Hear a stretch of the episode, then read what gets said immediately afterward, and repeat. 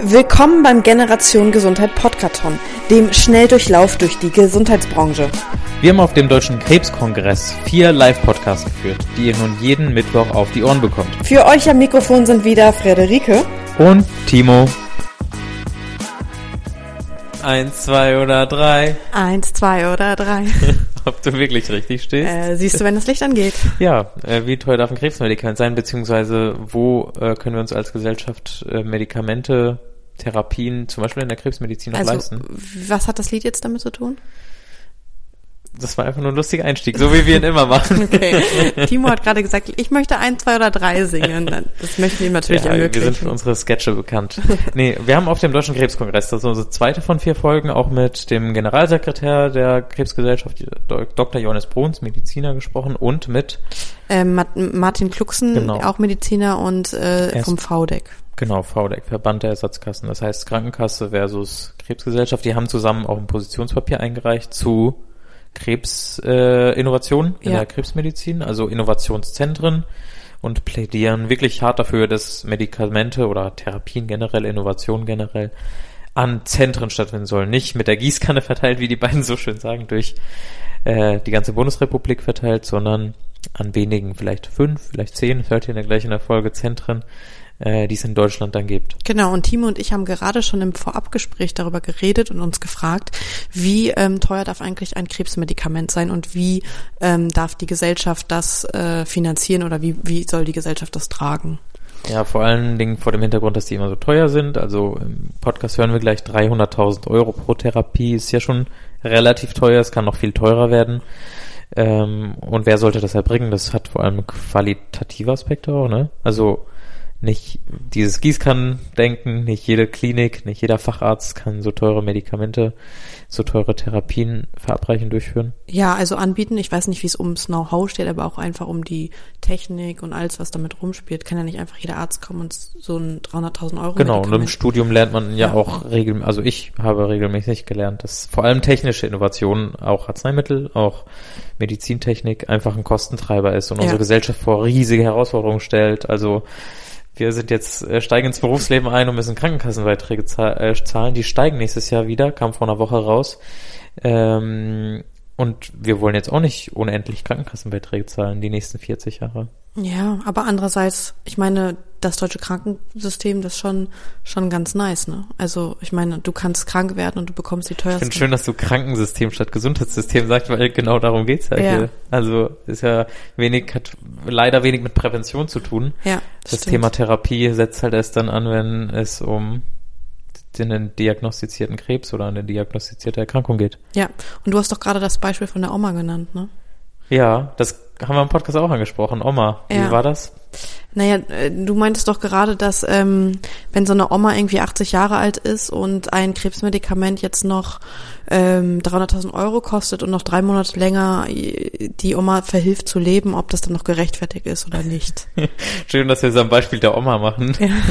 Also ja, ich habe auf den Zusatznutzen abgezielt. Ja. Also bei Krebs oder bei generell bei Innovationen ist es ja so, dass äh, die Zulassung abhängt von dem Zusatznutzen. Also zum Beispiel, wie viel Lebenszeit bekomme ich zusätzlich? Aber findest du, man sollte die Oma drei Monate länger leben lassen? Oder ist irgendwann gut? Steht irgendwann Ich, das Unternehmen, das Geld über Menschenleben? man kann es halt nicht pauschal sagen. Ne? Das kann kein Gesetzgeber festlegen. Das ist im Finde ich Endeffekt eine. Ich finde, Entscheidung des Arztes, der muss das entscheiden. Ja, aber nein, Geld darf niemals über Menschenleben stehen. So, also vielleicht bin ich da auch irgendwie zu gutgläubig oder was Ja. weiß ich. Ich glaube schon. Aber das kann doch nicht sein. Wir können doch nicht, wo führt das Nee, denn hin? natürlich ist äh, Geld nicht die Prämisse dabei. Also ich verstehe das schon so, wir haben gerade das Thema Hüftprothese genannt. Ich verstehe das, dass man sagt, okay, eine Oma, die 80 Jahre ist und jetzt eine neue Hüfte eingesetzt werden soll, das sind Wahnsinnskosten, ob das jetzt noch für zwei Jahre bringt, okay. Aber ich meine, die, die, die leidet dann zwar, dass sie halt nicht mehr so mobil ist und so, aber sie stirbt davon nicht. Das ist aber bei Krebs was ganz anderes. Ist was anderes, sondern da geht's auch nicht nur um die Oma, das stimmt. Das äh, Ja. betrifft alle Altersschichten, natürlich die Älteren mehr, aber ähm, ich wollte sagen, es liegt in der ärztlichen Entscheidungsfreiheit und dann auch in Abstimmung mit Patienten, Angehörigen und ähm, vielleicht Kolleginnen, Kollegen zusammen sowas zu entscheiden. Da ist, glaube ich, im Versorgungsalltag spielt da Geld hoffe ich, können wir gerne oder können uns gerne Hörerinnen und Hörer anderes, anderes berichten, eine untergeordnete Rolle, die Kosten des Medikaments. Äh, aber das Finanzierungsthema sprechen wir auf jeden Fall auch an. Yes. Stichwort Gießkanne im Podcast. Ja. und äh, ja, jetzt kommen 20 Minuten live vom Deutschen Krebskongress. Krebs genau. Da wünsche ich euch viel Spaß dabei. Yes. Und wir hören uns gleich nach der Folge nochmal wieder und ordnen das Ganze ein, oder? Okay, ja, machen wir so. Let's Ciao. Go. Nachgefragt. Ich habe gelesen, dass Sie einen gemeinsamen Forderungskatalog aufgestellt haben. Darüber möchten wir gleich mehr erfahren. Ähm, ich habe im Studium gelernt, dass es wesentliche Kostentreiber im Gesundheitswesen gibt, die unter anderem der demografische Wandel sind, aber auch der medizinische Fortschritt. Sie als zwei Mediziner können das vielleicht bestätigen. Und äh, sowohl die Deutsche Krebsgesellschaft als auch der Verband der Ersatzkassen, für den sie tätig sind, fordern nun eine Einschränkung oder Regulierung dieser äh, technischen, medizinischen Innovationen. Sehe ich das richtig und warum tun sie das? Es ist ja so, wir, wir sind ja jetzt äh, in der Versorgung und das ist ja das Hauptgebiet für, auch für gesetzliche Krankenversicherung eben in der glücklichen Lage, dass wir neue Technologien und auch insbesondere im Bereich der Onkologie neue Arzneimittel jetzt bekommen, die doch ein, ein Fortschritt in der, in der Versorgung bedeuten für die Patientinnen und Patienten. Und ich denke, wir leben auch in einem Land, in dem jeder Patient, jede Patientin an diesem Fortschritt äh, teilhaben sollte. Was wir allerdings natürlich auch jetzt sehen, und das ist für Sie auch kein neues Thema, dass wir, dass wir es mit vielen recht hochpreisigen Technologien zu tun haben, gerade was jetzt auch den Arzneimittelbereich betrifft, ist Ihnen, ist Ihnen geläufig, dass es da jetzt auch mit den, mit den Zellpräparaten, mit den Gentherapien ähm, neue Substanzen, neue Verfahren gibt, die doch jetzt äh, schon die Frage stellen, können wir uns das in der Breite, sage ich mal, überhaupt noch leisten? Und vor diesem Hintergrund ist ja sozusagen auch unsere gemeinsame Forderung, sage ich mal, entstanden, dass man gerade für diese Technologien, nehmen wir mal diese KT-Zell-Therapie, die jetzt auch allein das Präparat mit über 300.000 Euro pro, ähm, sage ich mal, Behandlungszyklus ähm, sehr hochpreisig ist, ähm, brauchen wir da nicht äh, Strukturen, sag ich mal, Versorgungsstrukturen, die es uns erlauben, auch ähm, sowas in der Breite künftig äh, zu leisten. Ich glaube, unser System kann das. Also dafür sind wir auch gut aufgestellt. Wir haben die Ressourcen, wir haben die Strukturen. Und vor diesem Hintergrund müssen wir eben schauen, dass wir solche hochspezialisierten Therapien, das sind ja, da kann Herr Bruns sicherlich gleich noch drauf eingehen, das sind ja auch ganz spezielle Verfahren, die da angewendet werden, die ein großes technisches Know-how auch benötigen. Wie schaffen wir das, sage ich mal, ähm, auch in eine gewisse, sage ich mal, Versorgungsstruktur zu bringen. Und da war eben auch unser Ansatz, oder da ist auch unser Ansatz eben, dass sowas in spezialisierten Zentren stattfinden muss und dass die Patienten eben auch in ausgewählten Zentren, gerade was diese KT-Zellen oder diese Gentherapien künftig betrifft, äh, behandelt werden, weil ich denke auch, dass es für die Patienten unter dem Stichwort Patientensicherheit ganz wichtig ist. Da können wir vielleicht später nochmal drauf eingehen, weil eben auch für diese Behandlung ja ein ganz spezifisches Know-how notwendig ist. Und deswegen die klare Forderung äh, von uns auch, sowas muss künftig in spezialisierten Zentren auf einem hohen qualitativen Niveau stattfinden. Okay, ich nehme jetzt mit das Niveau, also die Qualität spielt eine Rolle und aber auch die Kosten. Das sind so die zwei tragenden Gründe. Ich glaube, also, die Patientensicherheit erstmal, aber die Kosten, habe ich auch erwähnt, auch. spielen sicherlich auch eine Rolle. Das kann man nicht wegdiskutieren. Ist das so, dass Kosten und Qualität, wenn ja, vielleicht in welchem Umfang von beiden? Aber Kosten spielen nicht am Anfang der Diskussion eine wesentliche Rolle, sondern wir müssen uns zunächst mal überlegen, wenn wir neue Dinge machen können, weil sie wissenschaftlich belegt sind, weil sie Hoffnung auf Verbesserung der Versorgung bringen, sollten wir daher suchen, den Weg zu finden, dass alle, die davon profitieren können, davon profitieren. Also bei den Patienten sollten wir nicht versuchen zu selektionieren, die einen ja, die anderen nicht. Wenn Dinge neu sind, dann heißt das in der Regel ja so, dass nicht jeder in dieser Republik schon gleich weiß, wie es geht Viele haben Vorerfahrung, weil sie mit dieser Innovation schon auch in Studien zu tun haben. Und der dritte Punkt ist der, dass sowas natürlich recht teuer ist. Und dann kommt folgerichtig mehr oder weniger raus, wenn man das dann sinnvoll machen will. Also man weiß, wissenschaftlich lässt sich das belegen. Wir müssen die Patienten finden. Wir müssen aber auch die Leistungserbringer finden. Dann werden, haben wir gesagt, dann muss man zumindest in der Startphase einer solchen Etablierung, nämlich solche Innovationszentren finden, die nicht die Patienten selektionieren, sondern die selektionieren, die dazu in der Lage sind, die die Qualifikation mitbringen, die auch in, bereit sind, in solchen Innovationszentren mit Daten solche Einsätze von neuen Verfahren daran auch noch zu begleiten. Und im Grunde wollen wir so früh wie möglich, dass alle Kassen zahlen. Ja, und das ist letztendlich gerade bei dem Thema KT, nach dem Motto, war das mit alle Kassen zahlen, das hat eine relativ lange Zeit gedauert, bis das so ist, weil wir haben da kein Instrument im, im SGB V. Ich würde da gerne nochmal nachhaken und zwar, Sie beide haben ja jetzt gesagt, dass es wichtig ist, dass eine Versorgung für alle Menschen in Deutschland gleichermaßen gegeben wird. Jetzt ist es so, wenn ich jetzt im Ruhrgebiet äh, meine Oma sitzen habe und die soll jetzt operiert werden und das Ganze soll in Berlin stattfinden. Jetzt kann die vielleicht gar nicht mal eben so nach Berlin kommen, weil sie vielleicht gar nicht mobil genug ist.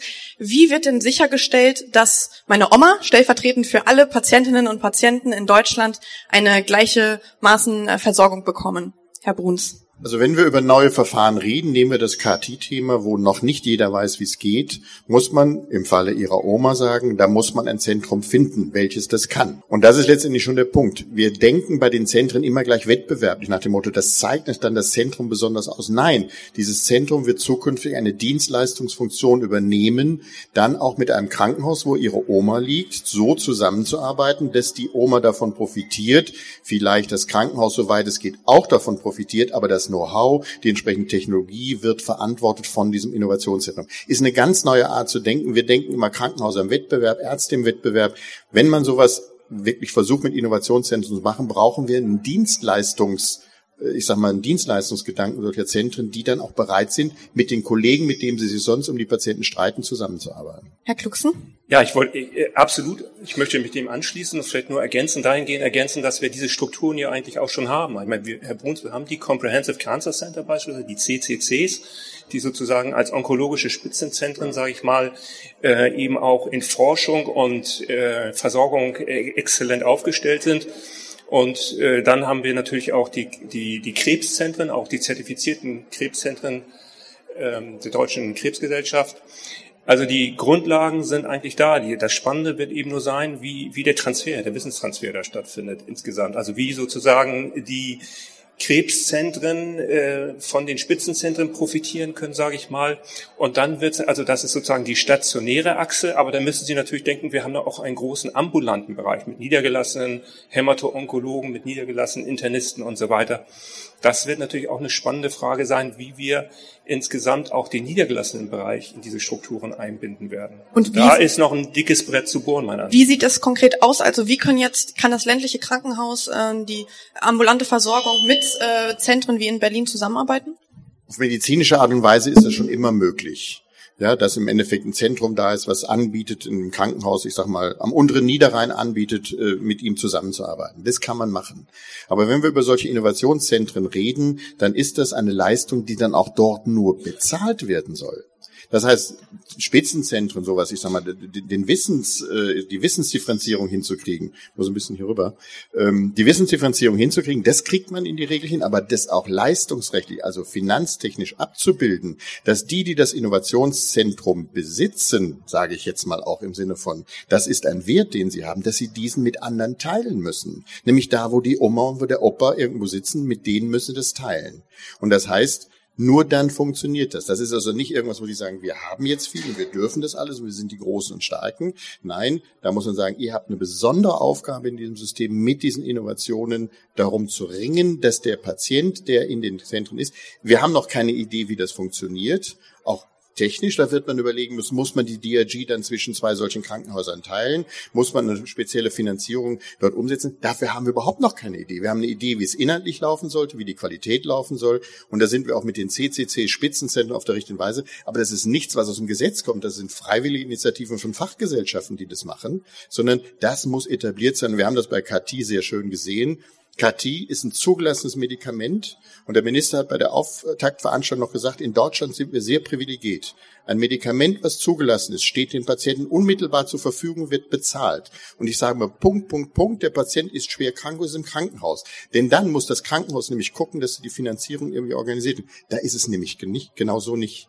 Und das ist letztendlich ein Punkt, darum müssen wir uns bei diesen Innovationszentren kümmern, dass die dann auch von Anfang an diese Finanzierungssicherheit haben und nicht über Anträge bei den Kassen, mit Anträgen mit, mit Beteiligung des MDKs versuchen müssen, das Geld zusammenzuholen. Und ich sag mal, bei einer 50, 500 Euro Leistung wird das Krankenhaus sagen, komm, egal, wir sind medizinisch überzeugt, das wollen wir machen. Nur bei 300.000 Euro wird der Verwaltungsleiter sagen, hey, halt, halt, halt. Wenn die Kasse hier nicht bezahlt und ihr habt schon fünf Patienten behandelt, dann sind das 1,5 Millionen. Das heißt, ich nehme dir mal deine zehn Stellen aus der inneren Mediziner weg. Und dann funktioniert das eben nicht. Das heißt, wir brauchen auch die Finanzierungssicherheit. Wir brauchen auch den Umgang mit der Schwierigkeit dieser Leistung und auch mit der Qualität, aber wir brauchen dann in dem Moment auch unmittelbaren Finanzierungsansatz. Zu den 300.000 Euro oder zu dem Kostenrahmen würde ich gerne nochmal kommen. Ich kann das noch nicht ganz greifen. Wie viele Medikamente, das war jetzt ein Beispiel, gibt's denn? Oder wie viele Therapiemöglichkeiten? Und in welchem Umfang? Also zum Beispiel auch die Patientenpopulation. Ich glaube, bei der Therapie, die im Forderungskatalog stand, waren das ungefähr 1000 1400. 1400 Patienten bei 300.000 Euro und dann gibt's noch mehr Medikamente auch in dem Kostenrahmen. Also hm. darum handelt es sich bei der Debatte im Prinzip um diese Therapien. Ja, ich meine, wir sind, wir, das, was ich vorhin sagte, wir, wir treten ja jetzt in ein neues Zeitalter ein mit diesen, mit diesen Gentherapien und Zelltherapien. Also da, da sind ja Gott sei Dank jetzt in der Medizin auch äh, entscheidende Fortschritte aus der Forschung eben, aus der translationalen Medizin, wie das heute heißt von, von Bench to Bedside äh, sehen wir eben jetzt die ersten Präparate, die jetzt auf den Markt gekommen sind, äh, bei diesen KT-Zellen. Da wird ja jetzt einiges doch in den nächsten Jahren folgen. Und wir sehen ja jetzt auch bei seltenen Erkrankungen die ersten Gentherapien. Äh, da gibt es ja jetzt für die spinale Muskelatrophie ein Präparat oder auch für andere Sachen, die dann jetzt also auch mit Preisen von zwei Millionen, sage ich mal, pro, pro äh, Behandlungszyklus äh, in der Diskussion sind. Also da werden wir natürlich jetzt in der Zukunft viele Präparate, die aus den, aus den klinischen Studien jetzt kommen, äh, in die Versorgung kommen eben. Und das muss man gucken, wie, wie viel das ist und, und wie hoch die Preise sein werden. Aber eine wichtige Sache möchte ich noch äh, ansprechen, was Herr Bruns auch angedeutet hat, dass wir natürlich jetzt im Moment in unserem System auch gesetzgeberisch eben die Schwierigkeit haben mit der Finanzierung, dass das eben alles, sage ich mal, mehr oder weniger mit der Gießkanne passiert. Also dass wir nicht wie bei KT-Zellen, ähm, wo ja auch der Hersteller oder die Hersteller schon das Interesse hatten, das möglichst nur an gewissen Zentren zu haben, damit das reibungslos, sage ich mal, in die Versorgung kommt und nicht zu, zu, zu Skandalen führt, selber, also die Hersteller selber das Interesse hatten, das an onkologischen Spitzenzentren erstmal zu etablieren. Wenn das jetzt anders gelaufen wäre, sozusagen mit der Gießkanne, ich weiß nicht, wie das ausgegangen wäre. Also diese Synergie hatten wir in diesem Fall, das muss natürlich jetzt für andere Präparate nicht sein. Und da muss man natürlich jetzt auch gucken, wie wir das auch, das sprechen Sie an, wie wir das auch finanztechnisch, sage ich mal, ich frag besser mich, hinbekommen. Ich frage mich gerade, Gießkanne ist ein gutes Stichwort. Wie viele Zentren brauchen wir denn? Also welche Strukturen brauchen wir? Also wenn wir 1400 Patienten mit KT versorgen wollen, da sind wir mit 20 Zentren natürlich gigantisch groß. Aber wir wissen, es wird noch mehr solche Zelltherapien geben. Das heißt, wir müssen das medizinisch fokussieren. Auf der anderen Seite könnte man natürlich sagen, das Thema Geld ist doch schon lange geklärt. Das ist doch eine Fehlentwicklung, dass man dort Einzelanträge bei der Kasse stellt. Eigentlich steht in Paragraph 2 des SGB V drin, ist eine Therapie zugelassen, ist der Patient schwerwiegend krank und gibt es Aussicht auf Erfolg, muss die Kasse zahlen. Also ich würde sagen, liebe Leute, lasst das mit 13.3 Erstattungsanträgen, macht die Therapie und verweist auf den Paragraphen 2. Dann hätte der Minister nämlich auch wieder recht. Eine konkrete Zahl, wie viel brauchen wir in Deutschland? Fünf? Zehn? Zwei? Ich sag mal, wenn wir über das Thema in der Anfangsphase reichen, bei solchen Indikationsbereichen sicherlich 10, 15, aber wir müssen halt gucken, es wird dann demnächst, wird demnächst auch KT geben äh, zum Thema äh, solide Tumoren und dann wird man mehr oder weniger vielleicht mit 20, 25, die in der Anfangsphase das machen, wird man reichen. Wir haben nur das Problem der Indikationen dann auch noch zu lösen. Ich hatte in dem Antrag von 100 Anträgen gelesen, die gestellt worden sind. Genau. Das ist so der, und das ist das Gießkannenprinzip. Genau. Und Sie wollen es ungefähr fünfteln das wäre so ein Maß, was man sich vorstellen Aber auch nur für die Anfangsphase. Innovationen sind ja irgendwann auch Leistungen, die, äh, ich sage mal, auch Standard sind, weil jeder damit sich auskennt. Dann sind wir über die Phase des Nichtwissens, der Unsicherheit hinweg. Deshalb wollen wir auch Daten in der Anfangsphase sammeln. Und dann muss man auch danach sich überlegen, dass man das dann nicht versucht, in den Zentren einzukesseln. Dass man sagt, das darf da nicht raus, das muss dann da auch raus. Okay. Weil das wäre völlig falsch zu sagen, wir machen Innovationszentren, weil dann wäre es restriktiv. Ja, und da muss man aber vorsichtig sein. Die Kassen haben gesagt, wir lassen das mal in den Zentren. Bei der Testung von Lungenkrebspatienten haben wir es gesehen, da sind wir nämlich genau in dem Kessel nach zehn Jahren, dass wir 13 Zentren haben, die es können und trotzdem eine Durchtestungsrate haben beim Lungenkarzinom, die noch deutlich unter dem liegt, was man sich nach zehn Jahren erwarten würde. Ähm, ich habe mich gefragt, schrauben wir die Zahl der Innovationszentren so runter, um Kosten einzusparen? Nein, also wir schrauben die Zahlen insbesondere des auch runter, weil, weil eben diese Präparate auch zum Teil ja mit einer, einer sehr schwachen oder sehr geringen Evidenz eben noch jetzt in die, in den, auf den Markt gekommen sind. Also das sind ja doch Phase 2 Phase zwei Studien teilweise gewesen. Wir sehen jetzt auch bei den neuen G-Präparaten, dass das also an Kollektiven von zwölf Patienten, zwölf, 14 Patienten für die seltenen Erkrankungen zugelassen wird. Also mit einer, mit einem noch, sage ich mal, relativ überschaubaren beziehungsweise sehr geringen Wissen. Und das war ja auch der gemeinsame Konsens auch äh, mit den Medizinern, sage ich mal, auf diesem Gebiet, dass man doch schauen muss, wie man im sozusagen parallel zur Einführung noch weitere Evidenz generieren kann. Und dafür brauchen sie eben auch gewisse Strukturen und ein gewisses Management. Und das war ja auch bei den KT-Zellen, die ja auch mit der Auflage sozusagen in den Markt gekommen sind, dass man dann über Register noch weitere Daten sammelt. Und dafür brauchen sie eine, eine, eine übersichtliche Struktur, sage ich mal. Also dass, dass man das, wenn, wenn weitere Evidenz dann vorliegt und äh, gewisse Sicherheitsaspekte auch bekannt oder Risiken auch bekannt sind, dass man das dann auf weitere Zentren und, und größere Anzahl von Zentren dann auch ausdehnt. Ich glaube, das ist, das ist klar. Aber es darf nicht nur die Vision bleiben. Nochmal das Beispiel. Vor zehn Jahren haben wir beim Test des Lungenkarzinoms eine echte Innovation gab. Wir konnten das Lungenkarzinom nach unterschiedlichen Identitäten und unterschiedlichen Therapieverfahren unterscheiden. Vor zehn Jahren.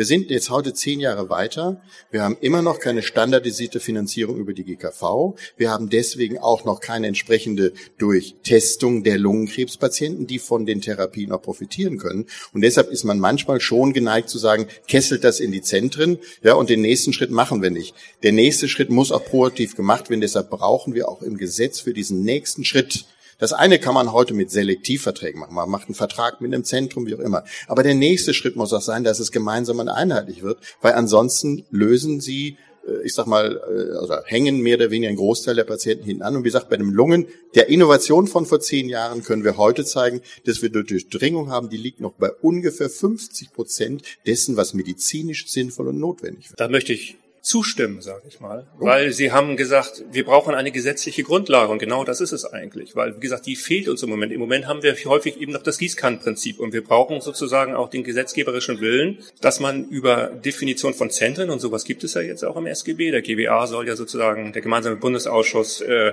äh, regeln, was Zentren sind, dass wir über diese Begriff des Zentrums, sage ich mal, äh, Strukturen reinbekommen. Das bedeutet eben auch, dass, dass Leute eben gegebenenfalls an gewissen Versorgungsgeschichten äh, nicht teilnehmen können. Und das ist natürlich jetzt auch, da macht man sich nicht beliebt, sage ich mal. Ich war auch im, in Baden-Württemberg an einem Prozess beteiligt für Zentren für personalisierte Medizin, wo das mit Unterstützung des Ministeriums, sage ich mal, äh, für vier Zentren in Baden-Württemberg Baden-Württemberg für Spitzenonkologie, ähm, da war der politische Wille auch, das auf die universitären Zentren zu, zu begrenzen. Da können Sie sich vorstellen, was die Landeskrankenhausgesellschaft Sturm gelaufen ist, weil die natürlich auch gesagt haben, äh, oder auch Krankenhäuser gesagt haben, wir sind eigentlich auf dem gleichen Niveau wie diese universitären Zentren, da müssen wir auch mitmachen. Nicht? Also das ist ja immer das Problem. Sie müssen, sie, sie, sie, sie grenzen Leute aus und das muss man natürlich politisch und fachlich und so weiter durchhalten. Also ja, keine Gießkanne mehr. Punkt. Punkt. Nein, keine, also ich also, denke, für solche Sachen brauchen wir,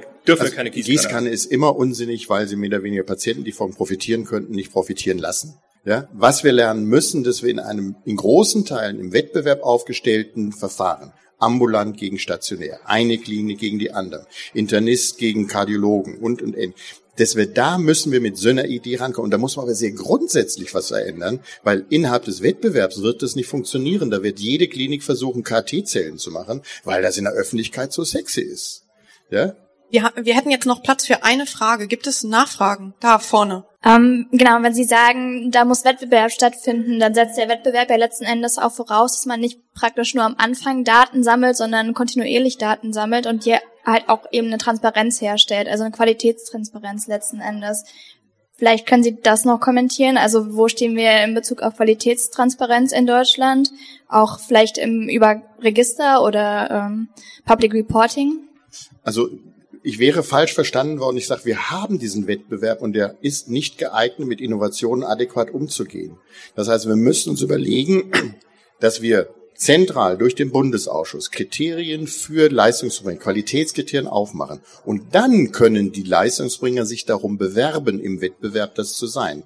Und dann Klar, da müssen die Daten generieren können, die Patienten adäquat beraten, die Indikationsstellung muss stimmen. Das müssen Kriterien sein. Aber wenn die Kriterien erfüllt werden und diese Zentren privilegiert werden, nicht weil sie sich im Markt beherrscht haben, sondern weil sie sich an den Kriterien ausgerichtet haben, dann muss aber auch unmittelbar die Finanzierung da sein, weil wenn dann die Finanzierung nicht kommt, und das sehen wir im Moment bei den KT-Zellen, ja, wir haben solche Zentren, sind qualitativ gut aufgestellt. Der Bundesausschuss hat sogar solche Kriterien entwickelt, aber trotzdem sagt der Hecken selber, wenn da nicht daraus folgt, dass wenn die wenn die Zentren, die sich dort bewährt haben, dann auch das Geld kriegen, ja, und die weiterhin ihre Anträge stellen müssen, dann läuft das mehr oder weniger in die Idiotie. Damit schließen wir ab.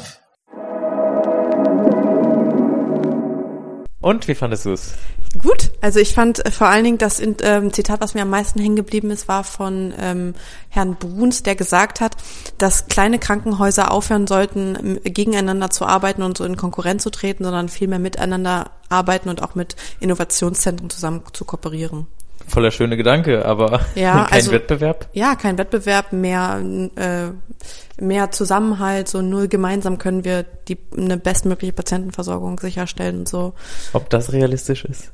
Also ja, er ist ja auch auf die Zuschauerfrage dann eingegangen, weil er sich falsch verstanden gefühlt hat. Äh, ja, es kam eine Zuschauerfrage zum Qualitätswettbewerb. Mhm. Also Krankenhäuser sollen konkurrieren um die bessere Qualität. Wer stellt die bessere Versorgung sicher? Wer hat niedrigere Sterberaten? Ja, Krankenkassen sagen ja auch immer, dass sie mehr äh, Qualitätswettbewerb haben wollen. Ne? Ja, und er sagt eben, nee, kein Wettbewerb, vor allen Dingen bei Innovationen, bei ganz wichtigen Therapie ja. Die sollen an Dienstleistungszentren, Innovationszentren ja. sichergestellt werden, die Qualität, um äh, möglichst hohe Qualität zu leisten. Ich stelle mir gerade die Frage, wie, also ich verstehe voll, dass ein kleines Krankenhaus mit einem Innovationszentrum zusammenarbeiten soll, ähm, aber was äh, macht das kleine Krankenhaus dann in dem Moment? Ja, Im besten Fall Grund- und Regelversorgung bei mhm. Patienten, die multimorbid sind und nicht nur Krebs haben, sondern auch Demenz oder andere chronische Erkrankungen. Ja, stimmt, die können dann die Regelversorgung übernehmen, genau. Im besten Fall. Also ich weiß ja nicht, ob in Zukunft noch so viele Krankenhäuser überlebensfähig sind, wenn die nur noch Grund- und Regelversorgung übernehmen. Ja und gar nicht mehr das, wo Geld gemacht wird, nämlich ja teure Operationen und. Das wäre jetzt eine andere Podcast-Folge. Wie viele Krankenhäuser brauchen wir? Okay, kommt dann ja. später. äh, ja, aber Innovation an Zentren finde ich erstmal vom Qualitätsaspekt her Patientensicherheit total wichtig. Mhm. Kosten sind beide nicht so sehr drauf eingegangen. Also ja. sind halt äh, auch Kostenaspekte. Beide sind so ein bisschen auch auf die Facharztschiene eingegangen. Ja. Äh, natürlich findet Krebsbehandlung teilweise auch ambulant statt. Äh, wie bindet man die ambulante Schiene, Fachärzte ganz äh, das starke, diese Zentren ein, weil solche Zentren, wenn es nur zehn gibt in Deutschland, die ganzen Fachärzte, die sich mit Krebsmedizin außerhalb dieser zehn Städte beschäftigen, was Stimmt, macht man mit denen? Was macht man mit denen? Ja, Ups. die Lösung haben sie nicht genannt, ne? Sie haben es nur so in den Raum gestellt. Ja. Genauso wie ich gefragt habe, ja, ähm, äh, hat man nur so wenig Zentren, um äh, Kosten einzusparen? Haben die halt auch nö gesagt erstmal. Ja. Aber Einbindung funktioniert wahrscheinlich in Zukunft schon durch Telemedizin und so kann ich mir gut vorstellen, Telekonsile und äh, dass Kolleginnen und Kollegen der Krebsonkologie halt äh, genau miteinander ja. sprechen online. Ja. Ähm, aber es ist tatsächlich eine Frage und die haben natürlich sehr äh, harte Forderungen an die Politik nämlich dass sowas äh, auf Bundesebene festgelegt wird, in Vergütungsstrukturen zum Beispiel. Ich finde es halt auch eigentlich voll sinnvoll, weil warum sollte jedes, ich meine, das ist so, dass ich finde, das kann man so ein bisschen wie Mindestmengen betrachten, ja. weil warum sollte jedes kleine Krankenhaus irgendwie was durchführen, Operationen durchführen oder irgendwie Innovation durchführen, wenn es dafür extra geballtes Wissen in einem Zentrum geben kann. Ja. Also die Lernkurve als Gesundheitsökonom muss ich natürlich für Wettbewerb eigentlich sprechen, aber äh, Lernkurve ist auch so ein Aspekt. Äh, bessere Qualität entsteht erst durch Erfahrung, durch mhm. Lernen. Ja, voll.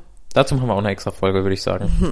Ich, also, frag, ich frage mich gerade, ob wir die Frage beantwortet bekommen, irgendwie noch, was mit der Oma ist, die ich gerade gefragt habe. Die Oma, die noch drei Monate länger leben kann, wenn sie 80 Jahre ist. Ja, der das Zusatznutzen Krebs, bei Ja, genau, und wenn das Krebspräparat dann irgendwie 300, 500.000 Euro kostet. Ja, also ich glaube, das ist wieder ein Aspekt, den wir in der Folge nicht so sehr beleuchten konnten. Wie teuer dürfen Krebsmedikamente sein? Natürlich können wir keinen Preis festlegen, aber wir können zum Beispiel die Art und Weise wie die Gesellschaft mit solchen hoch, hochpreisigen Innovationen, die ja auch nützlich sind für die Versorgung ja. für Menschen, äh, wie die zu Menschen kommen. Aber ich meine, das ist ja das Gute an unserer Solidargemeinschaft, dass wir, dass wir die Menschen stützen, die halt gerade teure Medikamente benötigen.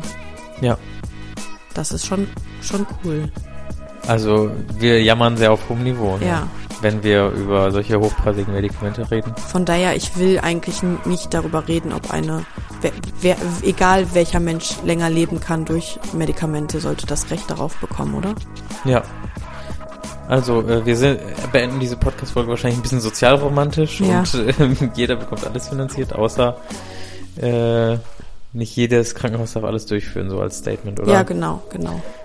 Und äh, wir überlegen, ob wir mal so eine ähm, Folge über mit der Pharma zusammen machen. Mit der Pharma-Mafia. Über die Pharma, Pharma-Mafia. Ja, und Krankenhäuser. Ja, Krankenhäuser vielleicht hat, Also, der Apotheker ja Lust. ja. Gut. Guti. Innovationszentren abgeschlossen, Podcast 2 von 4. Ja, Als nächstes kommt Nummer drei mit Innovation, auch Krebszentren. Äh, Zentren. Ein Krebszentrum, Tumorzentrum Regensburg. Genau, und sie hat erzählt über Daten, ne? Frau genau. Klinkhammer-Maschalk. Ja, Frau Klinkhammer-Maschalke, Klink, ja. Frau Professorin Klinkhammer-Maschalke hat mit uns über die, den Nutzen von Daten geredet. ja, fand ich mir gespannt. Ja, dann äh, sehen wir, hör, hören wir uns nächste Woche Mittwoch Wir hören uns nächste Woche. Ciao. Tschüssi.